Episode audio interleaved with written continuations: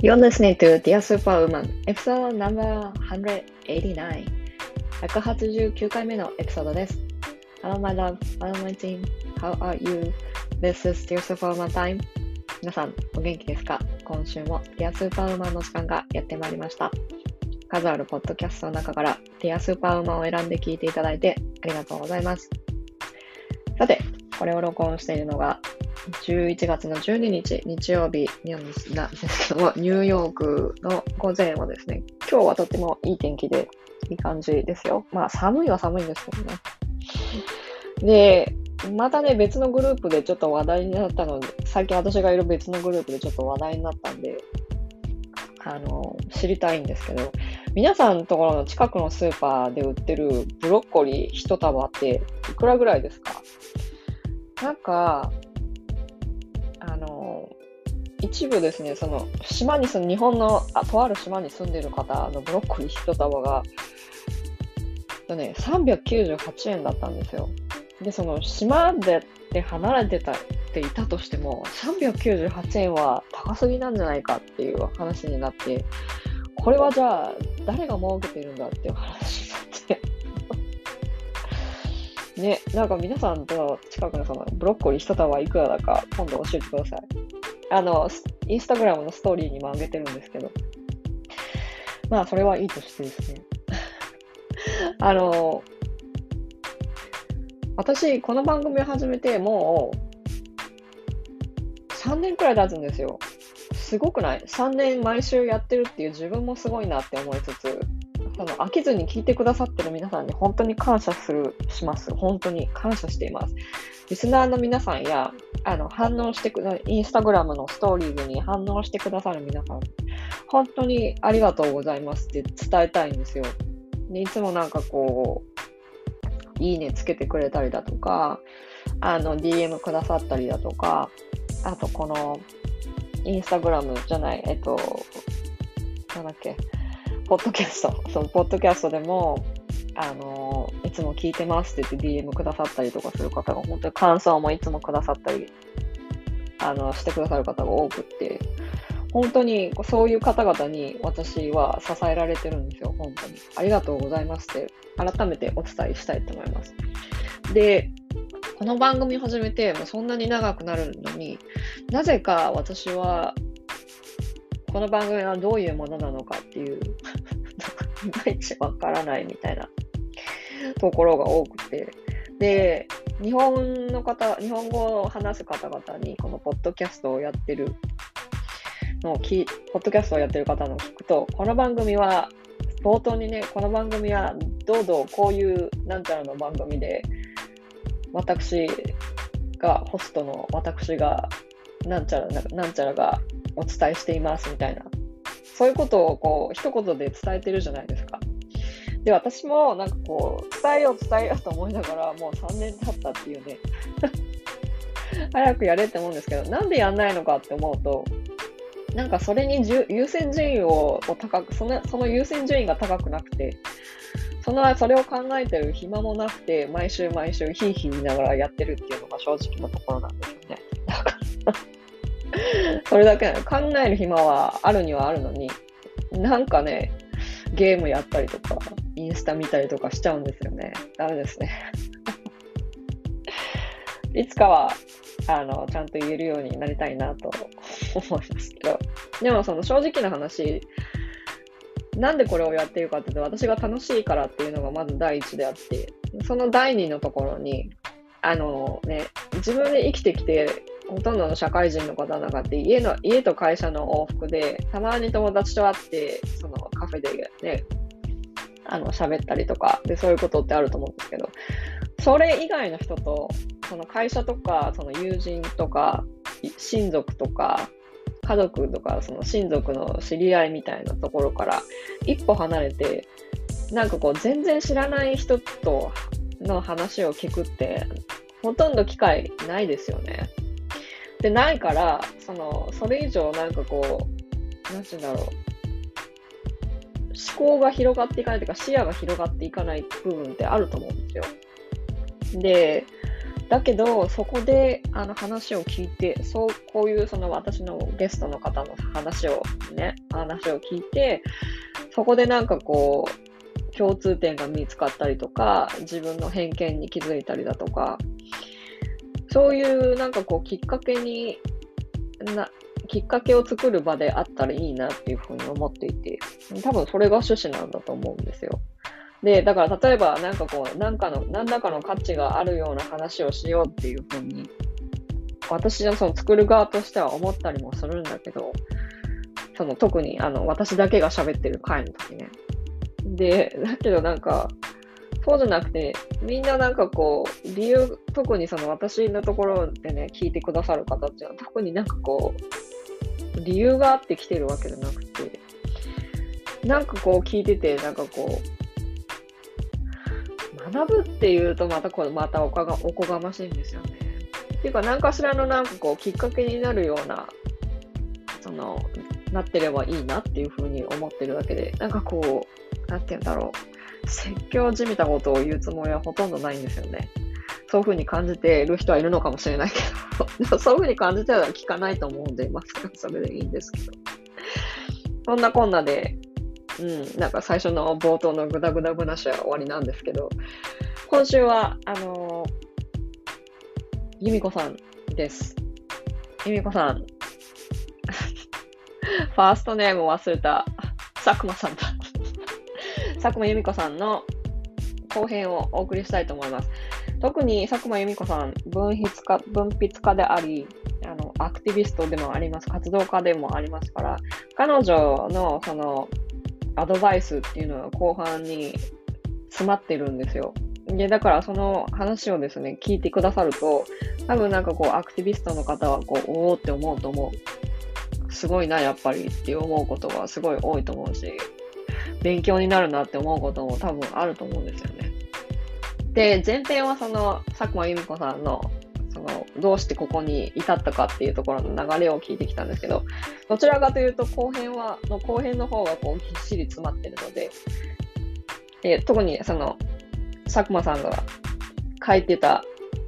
お書きになった本の本についてあのいろいろ突っ込んだ話もしているのでぜひ後編前編とともに聞いてみてください。それではまた。See you later. 2000それその間に2014年そのヒップな生活改革が出るじゃないですか。ヒップな生活革命。はい。革命、失礼しました。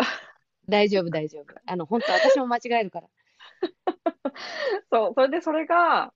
私は今この、昨日、おとつい、昨日読んですごい思ったんですけど、ヒップスターって今もう、はっきり言って、侮辱的な結構言い方で使われてませんか？はいはい。だから、はい、当時は多分、もうちょっと違ったんだと思うんですよ。もうちょっとなんかこう、街角にいるちょっとかっこいいお兄ちゃんみたいな感じで、なんかこう反逆的な、ね、反抗的な新しいことをやろうとしてるお兄ちゃんみたいな感じだと思うんですけど、この当時はまた、私は、私、今の感覚としては、あ、もうこれはヒップ、ヒップスターって今言われたら私、もし言われたとしたらムカ、ムカってくるなって思ったんですけど。はいはい。うん。あのね、それは、その当時からもちょっとはあったんですよ。なんかこう、その私もブルックリンの DIY のなんかシーンみたいなのに近くに生きてて、えで、こう、なんかヒップスターって言われる、ムカつくみたいな。そう。そう、だけど、その、あのーこう、なんていうのかな、えっと、いい例が浮かばないな。たその、自分たちが揶揄して言われることをリクレームするみたいなカルチャーあるじゃないですか。はい。自分たちで新しく塗り替え、意味を塗り替えるってことですよね。そうそうそうそう。そういう気持ちもちょっとあったし、あとまあ、その、イメージしづらい、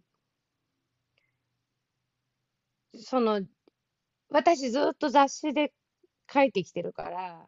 うんうん。雑誌には写真があるんですよ。はい。で、写真があるとそんな説明しなくていいんですよね。あ、OK。なんかこう、その、そんな説明しなくても、分かってもらえるんだけど、うんうんうんそのヒップな生活革命っていうのは私がはじめ、まあちょ、ちょっと写真使ってますけど、その基本文字だけの本ってなった時に、うんうん。やっぱなんかフックがないと想像しづらいんじゃないかなと思って、うんうん。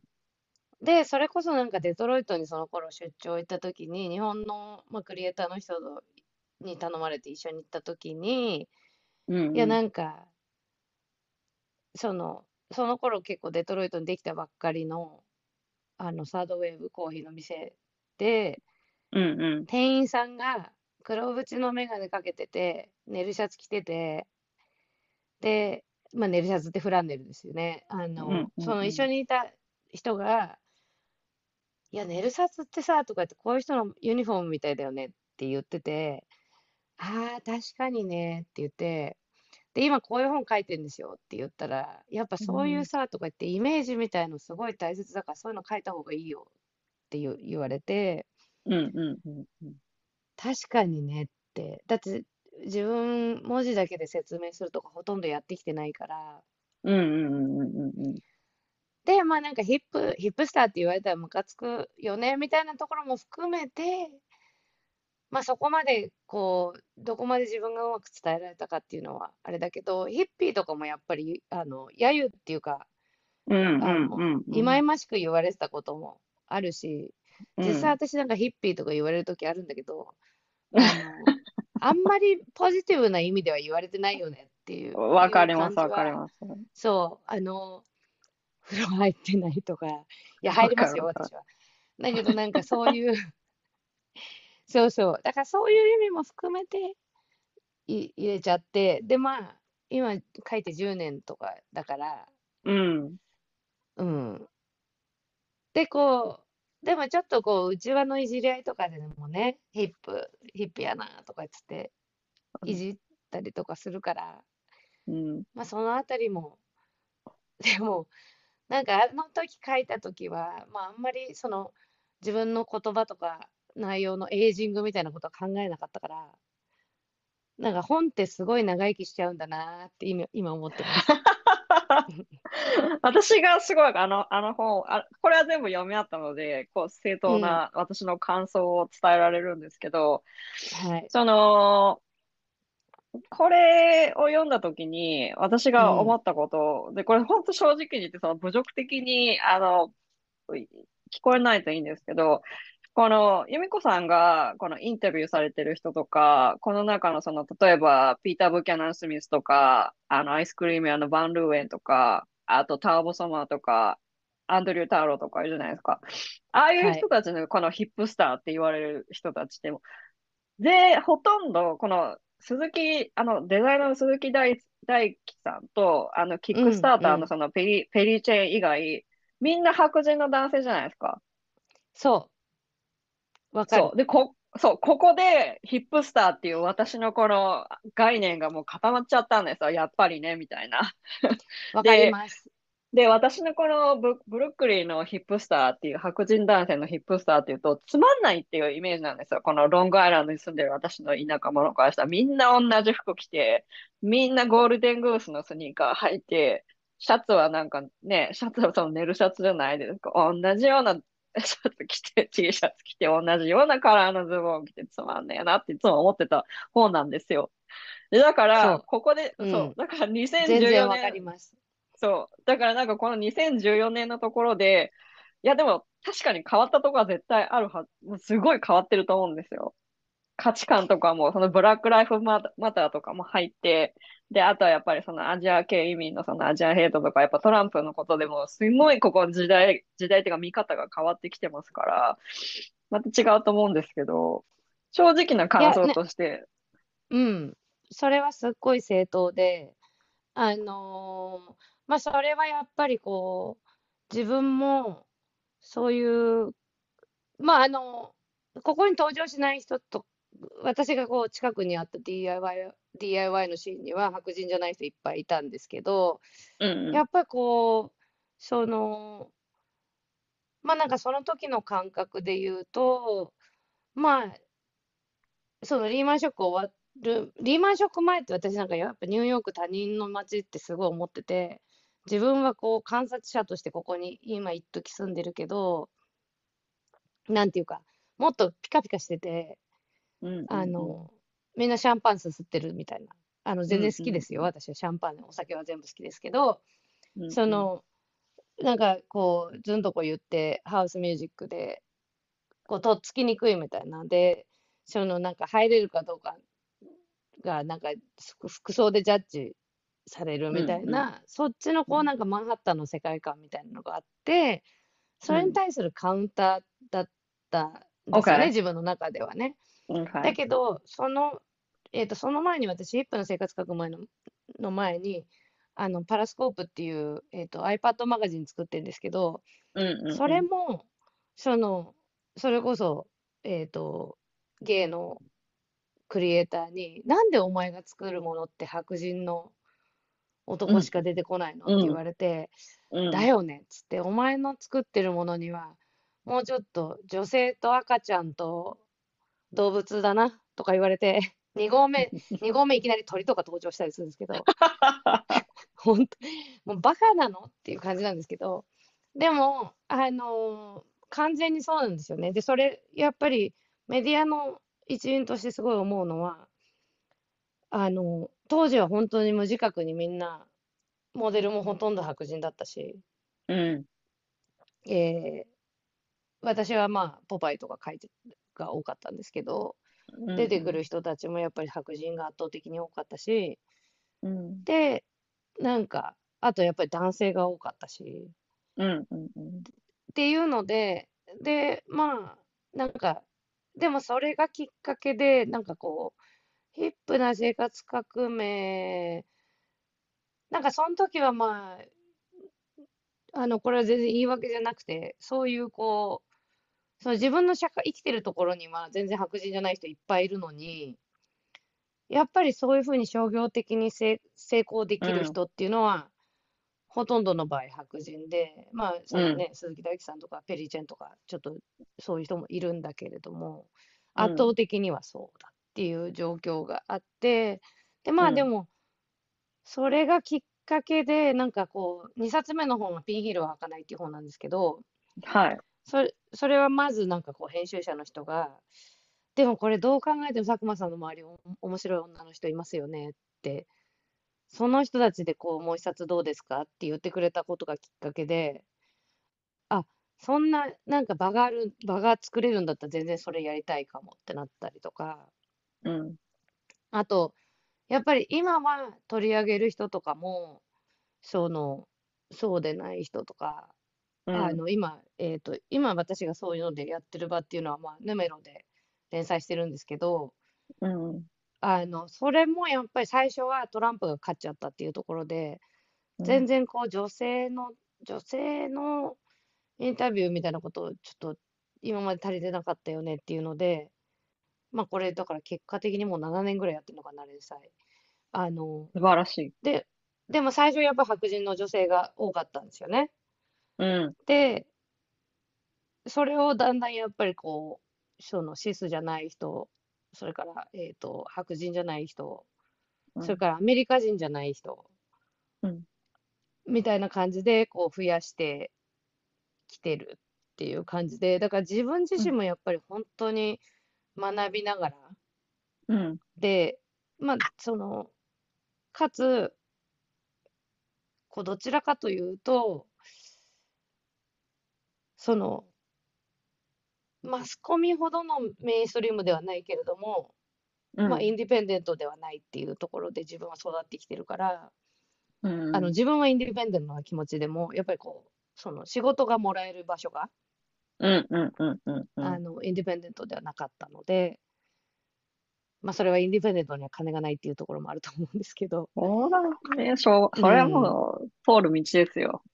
そうなんです。だからそこの中で自分がどれだけど、どういう、どれだけ自由に自分の裁量でやっていけるかっていうのは、いまだにやっぱりものすごい葛藤がありますね。もう、うんその本当、これ生々しい話ですけど、うん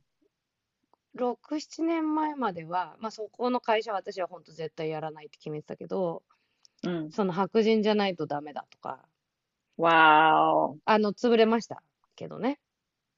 潰れるよね、あのそういうと。そう、そういうところもあったし、うん、そこ、いまだにやっぱり白人のモデルさんが圧倒的に多いし、うん。その、あと体型とかもね、その、ルッキズムの刷り込みっていうのから、逃れきれてない部分っていうのはすごいあると思うし、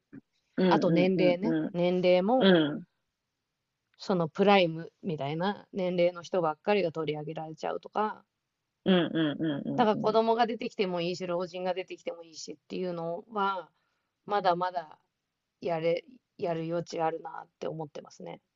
うん。うん。その、ヒップな生活革命で、あの、どっかの、その中の一文だったか、ウィーンの市民革命の一文だったかちょっと覚えてないんですけど、あの、特にこの、多分ヒップスター、ヒップの方だと思うんですけど、こっちの方でその新しい価値基準っていうのを常にそのクリエイトしていかなきゃいけないっていう。で、ニューヨークはそうでないと、その競争率が激しくて、この常にこうやっていかなきゃいけないっていうんで、常にその新しい価値基準っていうのをその時代の流れとともにこう作る、自分を塗り替えていかなきゃいけないっていう部分があるじゃないですか。で、それ、それの流れと、さその流れとして、その、やっぱりヒップな生活革命っていうのはヒップスターっていう人たちがいた、いたんだと思うんですけど、またこの2014年と今の2023年とでやっぱちょっと流れが変わってきてて、私が思うのはその、何がどう作られてて自分のところにどこに来てるのかっていうその環境にどれだけ負担があるかとかってそういうなんかこの自分で判断しなきゃいけないじゃないですか。うんで、それがやっうんぱその自分が消費するっていうことがそのアクティビズムにつながっているじゃないですか。で、そはいの、やっぱその、ただし、その、インターネット上でこんだけ膨大な価値観があって、その自分自身っていうのを保つのにものすごいプレッシャーがいろんな人にかかってると思うんですよね。うん。うん。で、こういう人たちっていうのはそのインディペンデントっていうことが、その、インディペンデントで活動しつつ、その自分のその独自のその価値観とか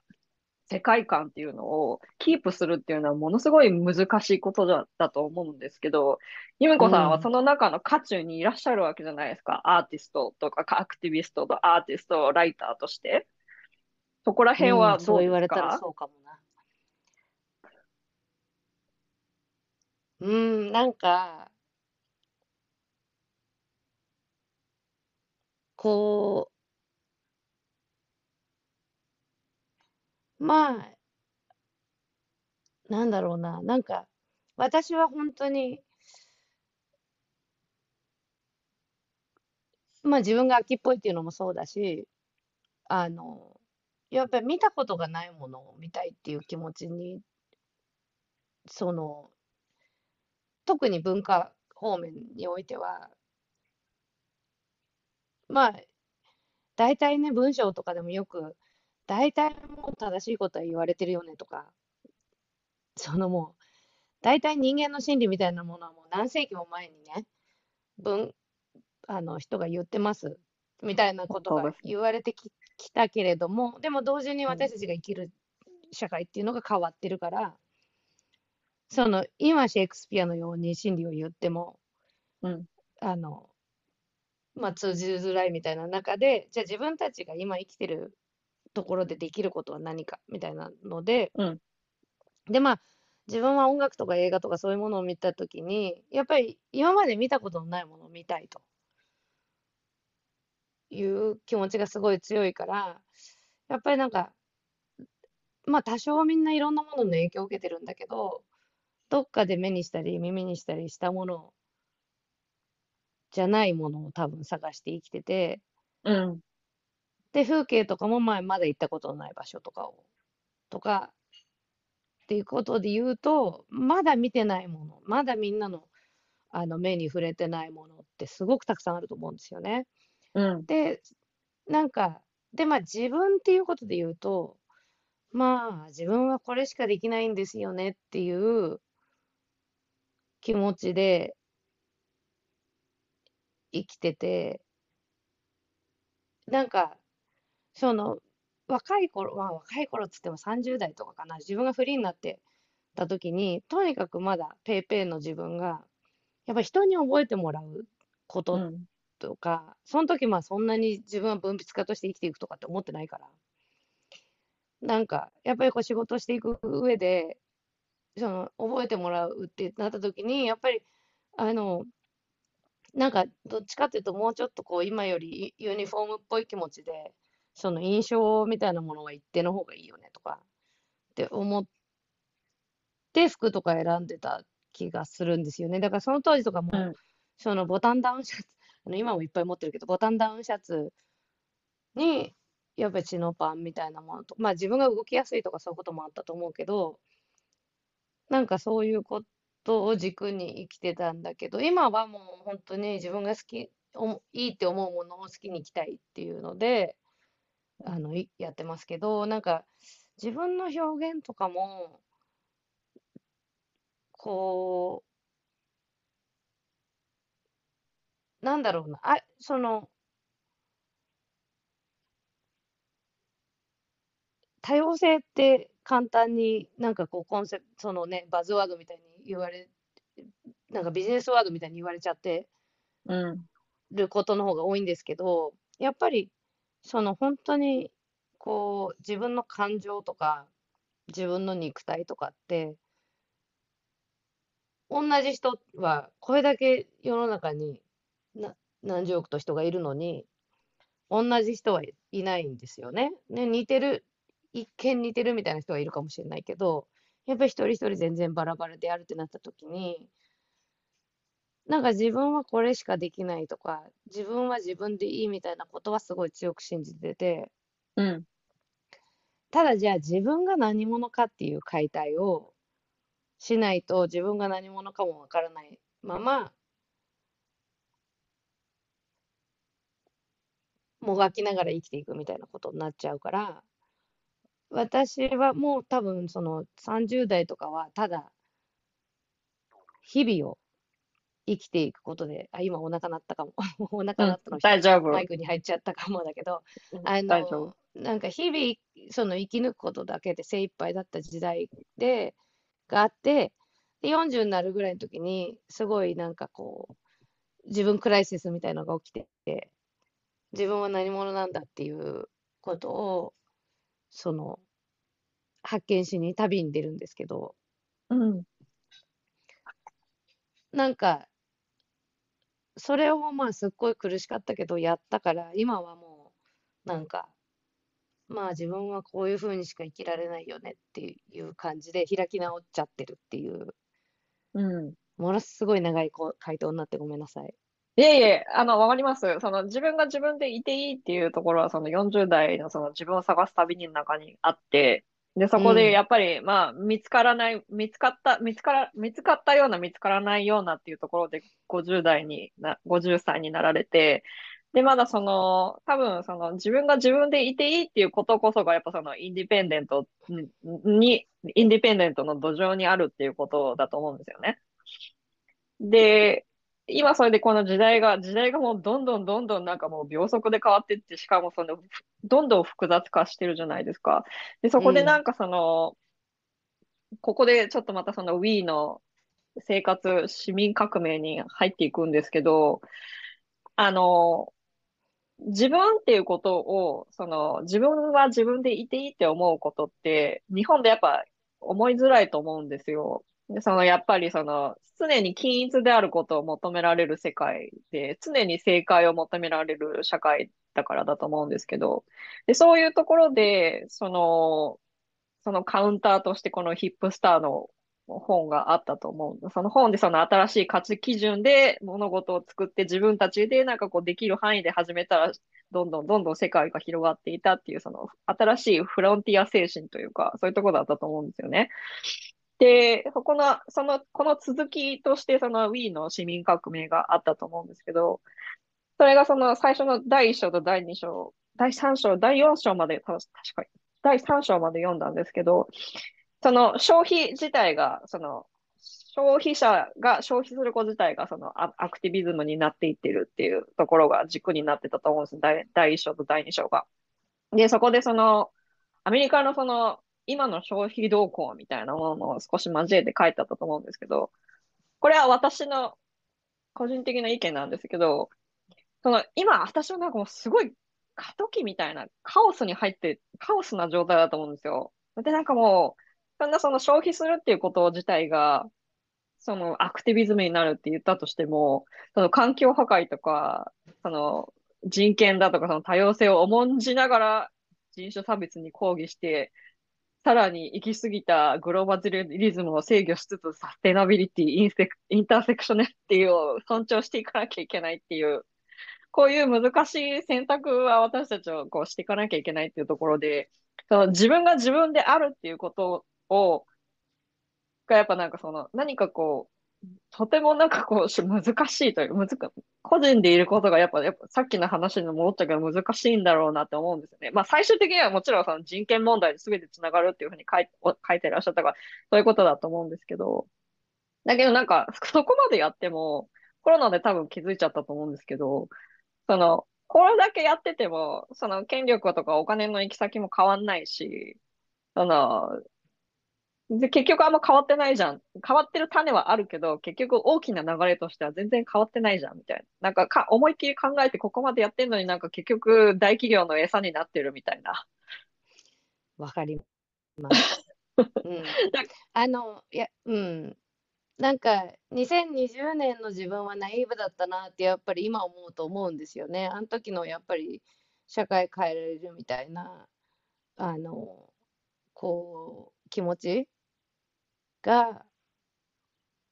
まあ結局やっぱりみんな物を買うことをやめるってことはできないし、うん。その、なんかようやく H&M とかザラとかがサステナビリティ、長年のプレッシャーによって、こう考えてくれるようになった今度あの支援っていうもっとひどいの出てきたよとか、うん。なんか地獄味はすごいあるんですよね。うん、ある。で、なんかそれ、結構やっぱり今、本当に入管法をやってた子たちとか、あの、原発反対とか、LGBT 差別禁止法案もすら、差別禁止すら入れてもらえないみたいな中で、その、絶望味がすごい深いと思うんですよ。うん。ヘイトスピーチなんてもうむしろ増えてるっていう。うん。で、ここで私がみんなになんか、なんだろう、でも社会変えられるよって、こう、ただ言っても全然響かないと思うんですよね。で、なんかい今の、こう、自分のマインドとしても、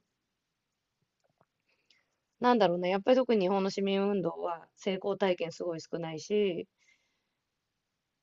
その、こう、た本当に自分の周りを大切にしていこうっていうところからのスタートかなって思ってて、うん。で、私はなんかやっぱりずっと常に本当に市民運動みたいなものが、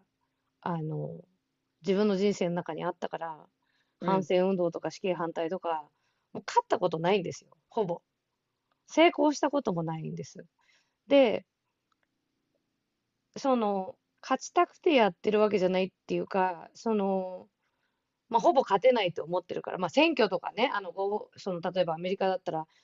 あの同性愛というか、異性愛でない人たちも結婚できるようになったとか、まあ、ちょいちょい大きな進歩みたいなのはあるけど、まあ、じゃあそれが起きなかったとしても、まあ、やってるって思うんですよ。で、それはなんでやってるかっていうと、うん、やっぱり、その、君たちは価値がないって思わされてきた人たち、うん、君たちはマジョリティ中心の世の中にで、自分だってアジア人だし、移民だし。でも君たちも権利を主張していいんですよって言ってくれてる人たちのおかげで多分自分は胸を張ってアメリカで生きてこられて、保守州、そういう感覚のないところにも怖いと思わずに、その取材に行ったりできてきたんだと思うんですよね。で、その自分の権利を主張していいんだっていうことを思わせてくれてきた、思わせてもらえてきたっていうことを一人でも多くの人に分け与えたいし、うん。えーやっぱりセルフラブ、あなたは愛される価値があるし、自分を愛してあげるべきだし、自分が愛してあげなかったら誰が愛してくれんの？っていうこととか、なんかその運動の中で今までちょっとこう感化されてきたこと、セルフケアとか、自分大切にするとか、そういうことがないと、やっぱり勝てない時に落ち込んでしまったりとか、うん。っていうことになっちゃうから、結局やっぱり、まあ前から大切だとは思ってたけれども、うまくそれを、その、今本当に、なんだろうな、死活問題として必要だなって思うのは、うん。そういう自分には価値がないから、残業代もらわなくてもいいんだって思っちゃってる人とか、言っても無駄だって思っちゃってる人とかに、まずは、あなたたちには価値があるんだっていうことを広めていくっていうのを、まずはってもう、あの、遅い、遅いっつうか、まあ、すごい遠回りだなと思ったんだけど、前回の本当に、あの、地方統一選挙の時にすごい何人も政治に初めてチャレンジするっていう人が当選あのするっていうことが起きた時にやっぱりその私なんて無理ですって思ってる人たちがでも自分でもできるかもって思える社会にしないとそれがやっぱり希望だなと思ったので、うん、なんか大きい企業を変えるとかっていうのは、私みたいな人がどんどん言ガンガン言っても、聞いてくれる企業もある。あるけど、その、大きい枠を変えるっていうことの難しさっていうのはすごい感じてるから、でも企業っていうのは人の集合体。でもこの中の人たちが自分たちが意見が言えるっていうふうに思えることとかっていうのがすごい大切だなと思って、うん。なんか今はそっちかなって思ってます。今自分が集中すべきことはね。うん。うん、やっぱりそのロローカルに戻ってくるんですよね。最終的に。うん、ローカルっていうのってやっぱ、私が思うのはすごい日本ってその人権っていう考え方が根付かない、根付きづらいんだと思ってるんですよね。なんか、あ、なんかもうこれ以上掘り下げられないんですけど、なんか人権、うんうん、自分にはこういう権利があるっていうことを、なんかこう、勉強してこなかったのか何なのかわからない。それもいろんなことがあって、その人権、いろんなこの要素が重なって、その人権っていうことになんかこう意識が、意識っていうか、なんか根付いていかないんだと思うんですけど、なんかそれも大きな原因だなって私は思ってて、なんか、そうですね。うん、うん。やっぱり一つは民主主義をアメリカにもらっちゃったっていうところで、自分たちが戦って勝ち取ったものじゃないっていうところがあると思うし、うん、あとなんか私の人権感覚みたいなのも、やっぱり、その、教育に教えてもらったっていうよりかは、本に教えてもらったりとかしたと思ってるから、うん、私もそうです。ね、なんかこう、教育の中に、そのも、もちろんいると思うんですよ、そういう先生とかもね。そういう先生たちが書いた本のおかげで、こういう人権感覚身につけられたし、あと、アメリカ行って、あの、いや、移民だし、もう意見とか聞かれても、みたいな感じで、いや、じゃあ価値あるよって言言われてきた、社会の実践の中で、こう、ね、その持たせてもらったっていうところもあると思うので、うん、それはやっぱりこう、日本人はちょっと薄い感覚で、みんながやっぱり私なんかって思いながら暮らしてるっていうところで、うん。うん。でも、まあそんなに簡単に変わらないんだけど、うん。でもやっぱり人の声を集めるっていうことが、大きい、ち、まあ、ちっちゃい変革、大きい変革ってちっちゃい変革の集まりがないと起きないから、うん。うん。やっぱりローカルだったりとか自分の身の回りからやっていくっていうことで、一人一人にあなたが価値があるんだっていうことを言い続けるみたいなことしかないのかなって思ってます。うん。本当そう思います。その、私が読んだ、その中、あの、Wii の市民革命の中で、すごいこの、ここも読んだ、ま、私がよまだ読んでないとこまだあるんですけど、そこで、その、すごい印象に残った文が、その家や車といった物質の価値がある日突然変わってしまう危機を体験したからこそ、その物質所有や金銭的成功よりも自分の人生の舵を自分で取れる状況を作ることとか、その自らその社会を変える力の一部になろうという力がそのメディアや文化の要々な場所に、様々な場所に生まれてきたのかもしれませんっていうのは、すごい納得したんですよ。めちゃくちゃ納得しました。ここはなんかもう、本当にそうで、だからこそなんか、これがなんか、これこそがなんかこう、やっぱり、由美子さんのこの人生のドライバーでもあったと思うんですよね。うん。なんかこれ、金じゃ、金のその物質の価値っていうこと以外のところで、自分がコントロールできる舵、舵を取れるところを変えていこうよっていうところなんじゃないかなと思ったんですけど。うん、うん。そうですね。やっぱりなんかね、あのバブル経済崩壊とかリーマンショックとか、まあ、もちろん揺るがない人たちもいっぱいいるし、揺るがない会社もいっぱいあるんだけれども、うん。でもた、その極端な話、やっぱり戦争が急に起きるっていうこととかもそうだと思うんですよね。うん、そうですね。そう。で、これはもう、あと、あの災害ね。災害が今多分、その人類の脅威として一番大きいんじゃないかなと思うんだけれども、うん、その、そういうことも起きうる。で、自分たちにも起きうるし、こう、南半球の人たちは今どんどん暮らせない地域が増えてきてるとか、うん。その、人類として、まあ、これからどんどん厳しくなるっていうのはそうだから、その、今結構やっぱり過渡期に立たされてるなと思うのは、こう、これから多分国家というものは持ってるものを、そのできるだけ他者に分け与えない方向に行こうとすると思うんですよね。そのナショナリズムとか、まあ、国境強化みたいな話がどんどん進んでいくってなった時に、うん、それで本当にいいのかっていう話ですよね。で、これを私は結構気をつけなきゃいけないなと思うのは、例えば今、経済的にもどこもあの人手不足だって言われてて、人手が足りないのに、外から入ってきたいっていう人たちを締め出してるみたいなことで、でも、ここで、いや、経済助かるでしょみたいな理屈にしちゃうと、これはこれで危険なことだなと思っていて、うん、だからその、最終的にはやっぱりこう、その世界は大きな一つの村で、みんながここに住んでいる住人なんですよっていうことを、まあ言っていかないといけないんだけど、まあそれはなんかお花畑とか言われがちなので、本当にもうまず身の回りから、やっぱりご近所さん大切にするっていうことから広げていかないといけないのかなって思ってます。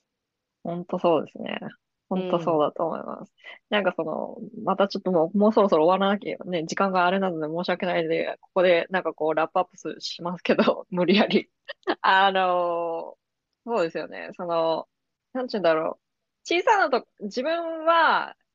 自分には価値がないって思っちゃうところって、その自分に居場所がないっていうところからも始まっちゃうと思うんですよね。で、その自分の居場所がないってなると、その、は、それは自分の、自分の価値ないと思っちゃうよねってなるんだけど、でも自分で変えられるっていうのが、もちろんその自分の捉え方っていうのを変えるっていうのはまず最初ではあると思うんですけど、その、自分で変えられるところは意外といっぱいありますよっていうところを、その、私は佐久間さんの本を読んで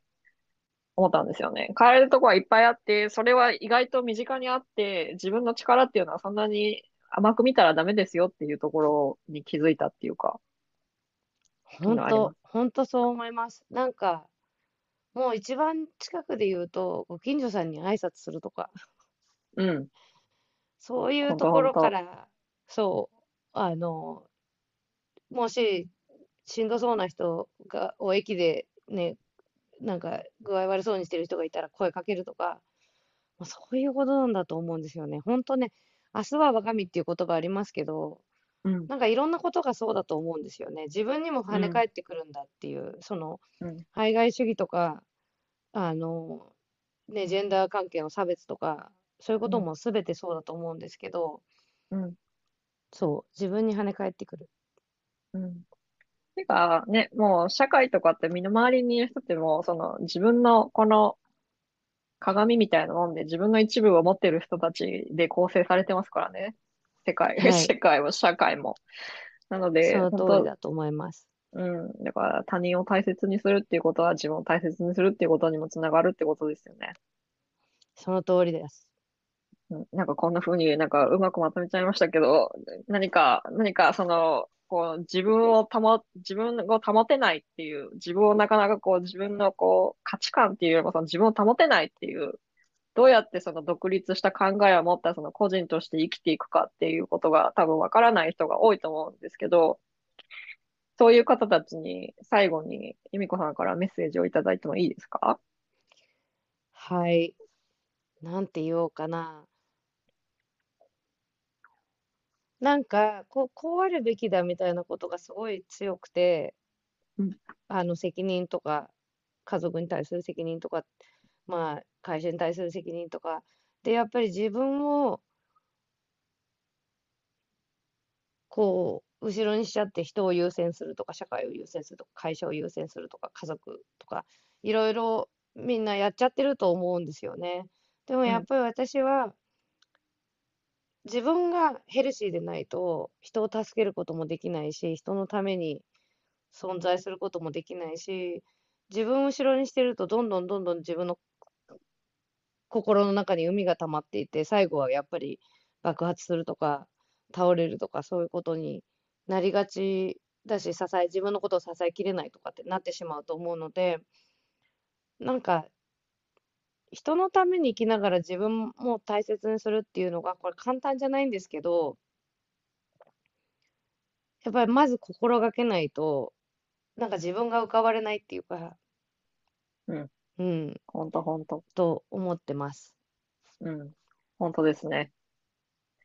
ということで、その自分を大切にすることから始めてくださいということだと思いそうます。ですね。あうん。の、自分が恋人みたいな感じで、やっぱり自分の中で、今日は元気かとか、うん。落ち込んでないかとか、どっか痛いことこないかなとか、やっぱりうん。そういうこ風に気を配ってあげる。で、みんなね、これ他人にはやってるんですよ。うーん。そうですね。そう。だから他人にやってることを自分にしてあげるっていうのがなかなか難しいっていうところなので、うん。それのまず実践からやってみてほしいかなと思います。どっから手つけていいかわかんないっていう人は。うん。ということです。由美子さんからメッセージでした。今日はすいません。はい。由美子さん、な、長々とありがとうございました。ありがとうございました。じゃああの、またまた今度は何かニューあったークで。はい。お願いします。はい、ありがとうございございます。ます。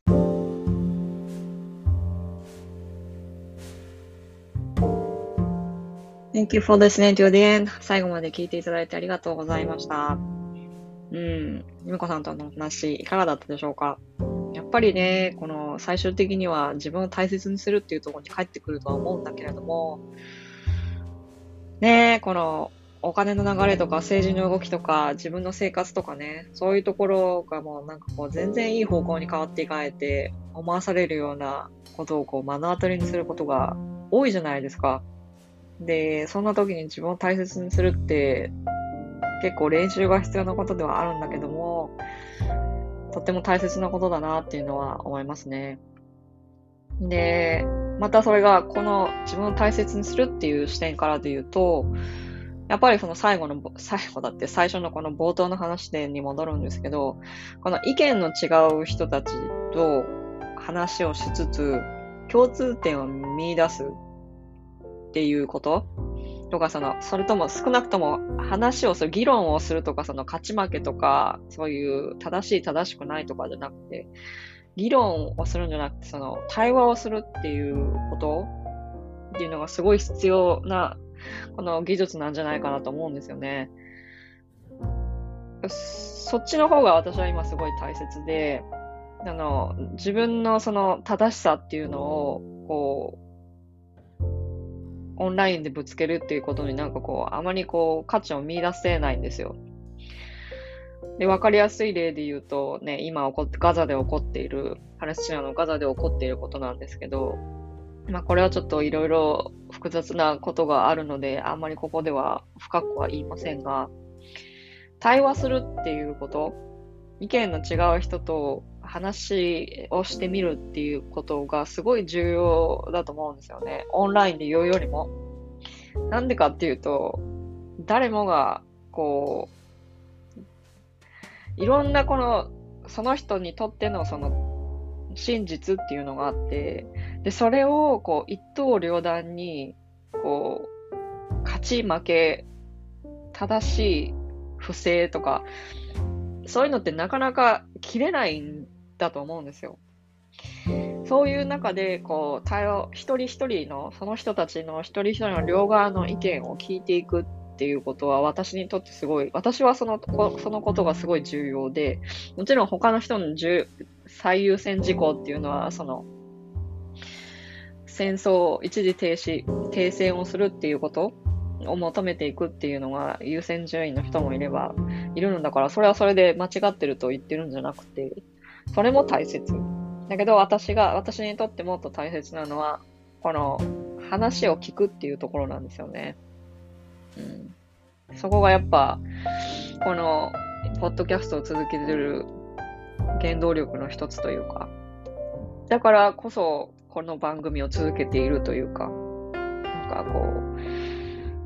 う、うん、それが私の中での大義の一つですね。うん、ななんとなく分かってくださると嬉しいんですけど。うん。というわけで、今週はこちらでなんかこううまくまとまったかまとまってないんだかわからないけど、またこの来週はどうしようかな。そろそろね、来年の占いとかした方がいいんだけど、どうしようかなって今思ってるところです。